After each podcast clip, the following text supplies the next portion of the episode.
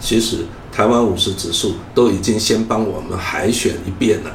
那我们现在为什么不直接从这些已经被市场挑选出来后的结果，我们来选取更好的精英呢？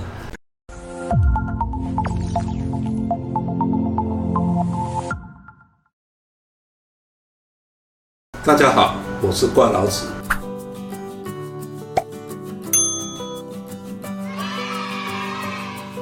呃，我们其实挑选存股呢，它就跟挑歌星有没有？哈，一个有潜力的歌星，其实也非常类似了。哈，一般我们在讲说，呃，一家呃唱片公司，他在挑歌星的时候呢，他会怎么做？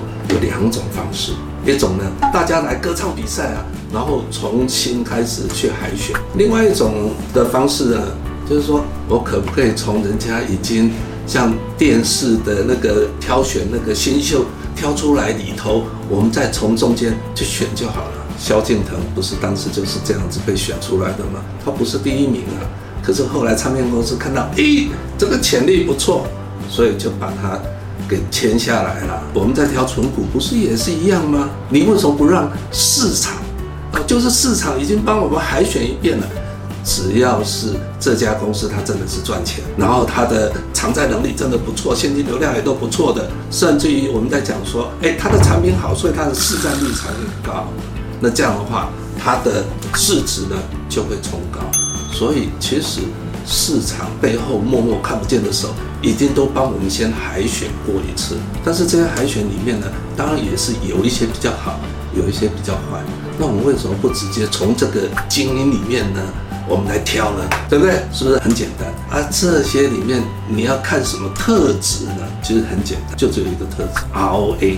听好啊，是 ROA，不是 ROE 哦。虽然华伦巴菲特这个我们讲说投资大师啊，哈，他在讲说 ROE 最重要，但是你来看 ROA 比 ROE 还要重要。那我们现在来看，就是说一个股票好还是不好，或者贵还是便宜，我们是看什么？看他赚的钱，每股盈余是多少？大力光为什么会有四千多块？那就是因为它每一股能够赚两百块左右。所以你能不能赚钱，每股盈余高，才是一个真正我们要挑的。那每股盈余其实就是获利能力。那决定获利能力呢，最重要的指标就是 ROE。那我们来看。为什么挑 ROA 呢？那我们想，我想跟大家解释一下 ROA 跟 ROE 它们之间的差异。你只要看懂，你就知道哪一个比较重要。ROA 是什么呢？就资产周转率乘上存益率。简单说，资产周转率它就是你的经营能力要好，就资产周转率才会高；存益率要高，那就是获利能力高。所以 ROA 你要高的时候，没有其他侥幸的。就是好好的经营，你才会有好的 ROA。那我们再来看 ROE 是什么？ROE 的公式是权益乘数再乘上 ROA，也就是说，你看你要先有 ROA，资产报酬率我要先不错，然后 ROE 呢就把它乘上权益乘乘数。权益乘数是什么？就是放大倍数。ROA 如果是十，权益乘数如果是二。那就代表是什么？ROE 是不是就是二十？所以 ROE 是放大 ROE，。那怎么放大？你知道权益乘数就是什么？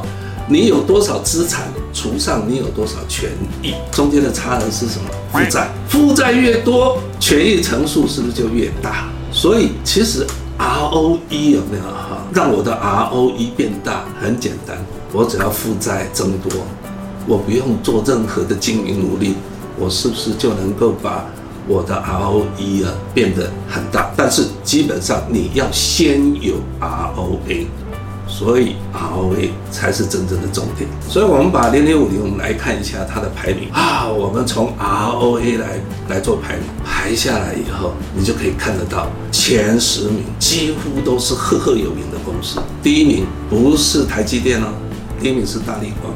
第二名是什么？丰泰，第三名是延华，第四名才是台积电，第五名是台硕，然后再来是台湾大。你有没有发现这里面怎么都没有金融股，大家不是非常喜欢买金融股吗？金融股就是因为它的负债比非常高，也就是财务杠杆很高，那它的 ROA 就只有一点点。所以呢，如果你是用 ROA 来排名的话，金融股就会被刻意的排到后面去。所以金融股并不是那么差了哈。如果说你要把金融股加进来的时候，你就不能用 ROA 来排名，这样子会误导。这时候你就要用什么 ROE 来来做排名。只是 ROE 来排名以后，你会发现什么啊？前十名也找不到金融股，也就是 ROE 啊，前十名也找不到金融股。不是说金融股不能投资了，不是，我没有这个意思，我只是说还有很多比金融股好的股票而已。所以你看看嘛，前十名对不对？第一名是也是丰泰，第二名统一超，第一个金融股排的是中寿，是已经是十几名以下。所以它并不是零点五零的末端班，不是这样子，它是中段班。然后我们在讲说金融股可不可以投资？当然可以投资，但是呢，是最好的标的吗？就我们讲说，路边野花一大堆，有没有？不一定一定要要就要这个，就只有 ROE 那么简单啦、啊。或者其他的那个美股盈余，还有呃负债比，然后现金流量什么都不用看，放心。当然那些重重要重要了，但是要记得啊，市场已经先把我们海选过一番了，对不对？也就是说那些当然是重要，但是呢，不用你费心去挑了，零零五零已经帮你挑好了，台湾五十啊，不要不一定零零五零了，零零六二零八也是，所以你只要把它抓住，是在 ROE 资产报酬率就可以了。真的是这样子吗？照这方法，就这么简单啦。不信我们就看一下就好了。你只要用怪老子做的那个照妖镜，不是只有照妖镜哦，你任何一个只要是能够看那个财报的网站什么都可以。只是说照妖镜它有更容易让你更清楚的这个工具。所以照妖镜里面我们就主要是看什么获利能力啊，还有它的结构以及损益表的各种。当然细项我们就不在这边一一的介绍。你只要到怪老子理财的首页。股票照妖镜这样子，你只要把你的滑鼠移到照妖镜这里一点，就可以进去这个网页了。怪老子理财的网页怎么找呢？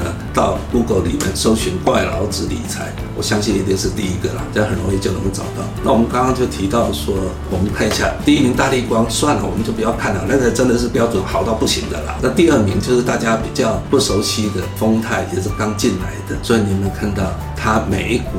EPS 有没有好？盈余是不是一个一个往上走？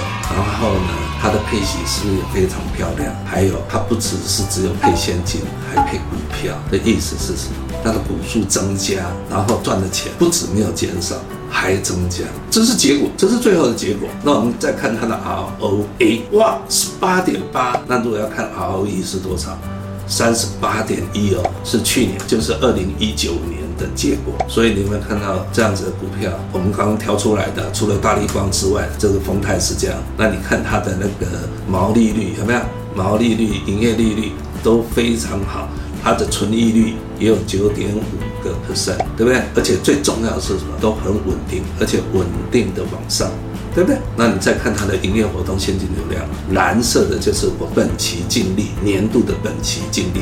赚多少钱？红色的是现金流量，营业活动的现金流量。意思就是说，蓝色的你赚到多少钱，有没有真正的把它转成现金流进来？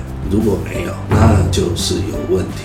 但你看看丰泰这一档有没有很漂亮？再来，我们看研华是不是也是一样？每一年赚的钱非常平均，对不对？然后 EPS 配息是不是也是年年往上？而且二零一九年。也配了一块钱的股票股利，那你看 ROA 有没有？ROE，ROE 有二十三点七哦。其实，在台湾的股票 ROA 要超过十个 percent 已经很不容易了。它的 ROA 又是十六点三，ROE 又能够冲到二十三点七，然后每一年又是那么的平均，对不对？你看毛利率维持在快四十个 percent 左右，然后纯利率也在十三点七。它现金流量呢，研华就比丰泰稍差一点点啦，啊，但是也没有差到那边。营业活动的现金流量很重要哦，因为它在检验什么？你说你赚了多少钱？那这些钱有没有被卡住？就是有没有真正的转成现金流进来？啊，所以这是一个最好的一个检验方式。有没有看到？你要挑一个好的存股，有那么复杂吗？善用市场已经帮你挑好的结果。我们再来看说，哪一个是下一个萧敬腾，好不好？就这么简单。如果大家喜欢怪老子的东西哈，这些理财知识的话，欢迎订阅哦哈，而且记得开启小铃铛，拜拜。